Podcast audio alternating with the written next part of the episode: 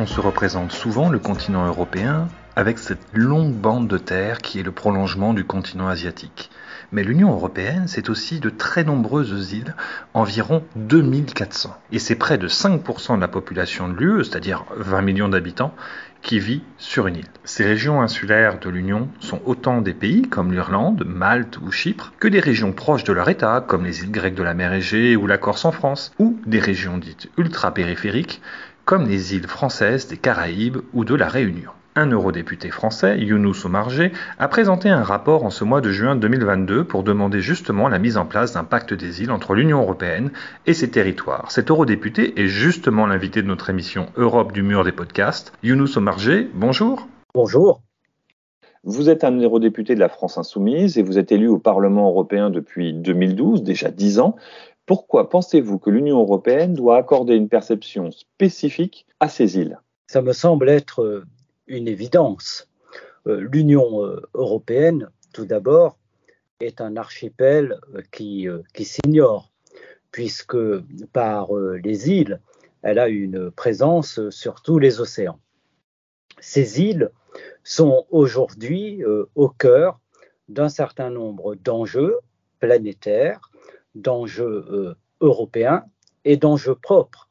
Et leur appartenance à l'Union européenne doit euh, conduire l'Union à les soutenir. Vous savez, en ma qualité de président de la commission du développement régional, nous avons en charge la politique de cohésion. Et la politique de cohésion vise précisément à euh, réduire les fractures à l'échelle de l'Union et à permettre le meilleur niveau de développement pour l'ensemble des régions euh, d'Europe.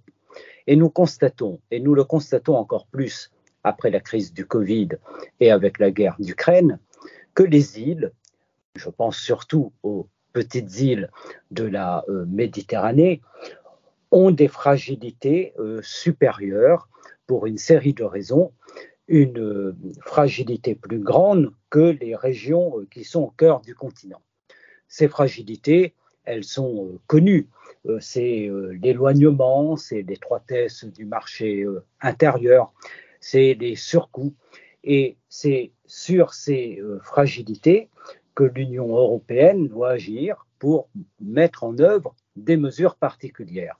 Et le traité non seulement l'autorise, mais euh, invite l'Union euh, à le faire à travers l'article 174 du traité. Et l'objet du rapport est précisément de donner un champ très dynamique à cet article pour aider les îles à euh, aller vers les objectifs que nous nous sommes fixés au niveau européen et en particulier euh, concernant les transitions, l'autonomie euh, alimentaire et l'autonomie énergétique. je le disais, la clé pour les îles, c'est de sortir de toutes les dépendances extérieures. Alors ce qui est intéressant dans votre rapport de 28 pages, c'est que vous montrez non seulement certes des fragilités pour ces îles européennes que vous venez de, de décrire, mais vous rappelez également qu'elles représentent une source de richesse forte pour euh, l'Union européenne.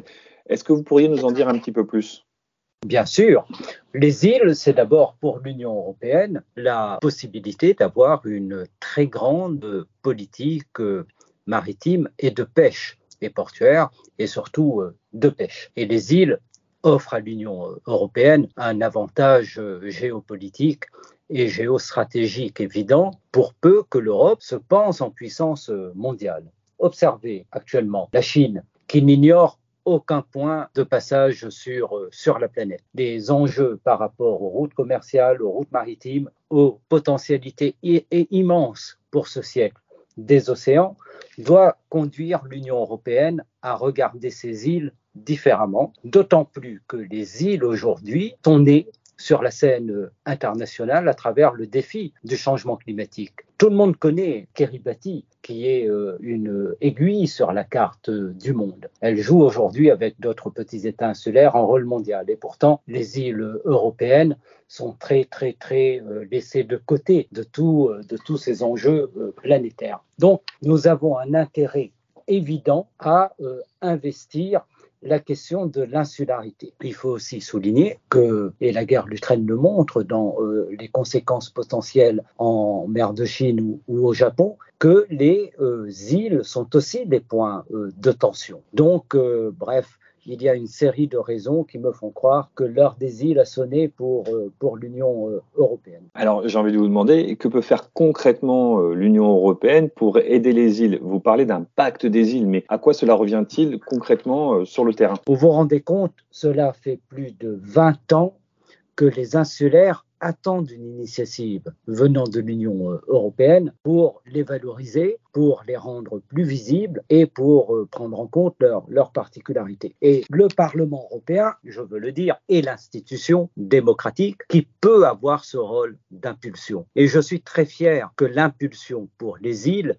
vienne aujourd'hui du Parlement euh, européen, comme l'impulsion est venue du Parlement européen pour donner de la force à euh, la prise en compte des zones urbaines dans l'Union euh, européenne. Le pacte d'Amsterdam, l'agenda urbain, tout ça est né au Parlement européen et notre ambition, c'est euh, de créer le même processus politique pour les îles. Nous avons montré le chemin politique qui va jusqu'à la signature d'un pacte des îles que nous espérons pendant la présidence espagnole au premier semestre 2023 avec un agenda des îles qui va indiquer les grandes lignes stratégiques du soutien de l'Union euh, européenne en faveur de ces euh, territoires qui méritent d'être soutenus et à la veille des grandes négociations qui vont s'ouvrir en 2024-2025 pour le futur budget euh, de l'Union et la renégociation des, règlements post-2027. Donc les enjeux sont extrêmement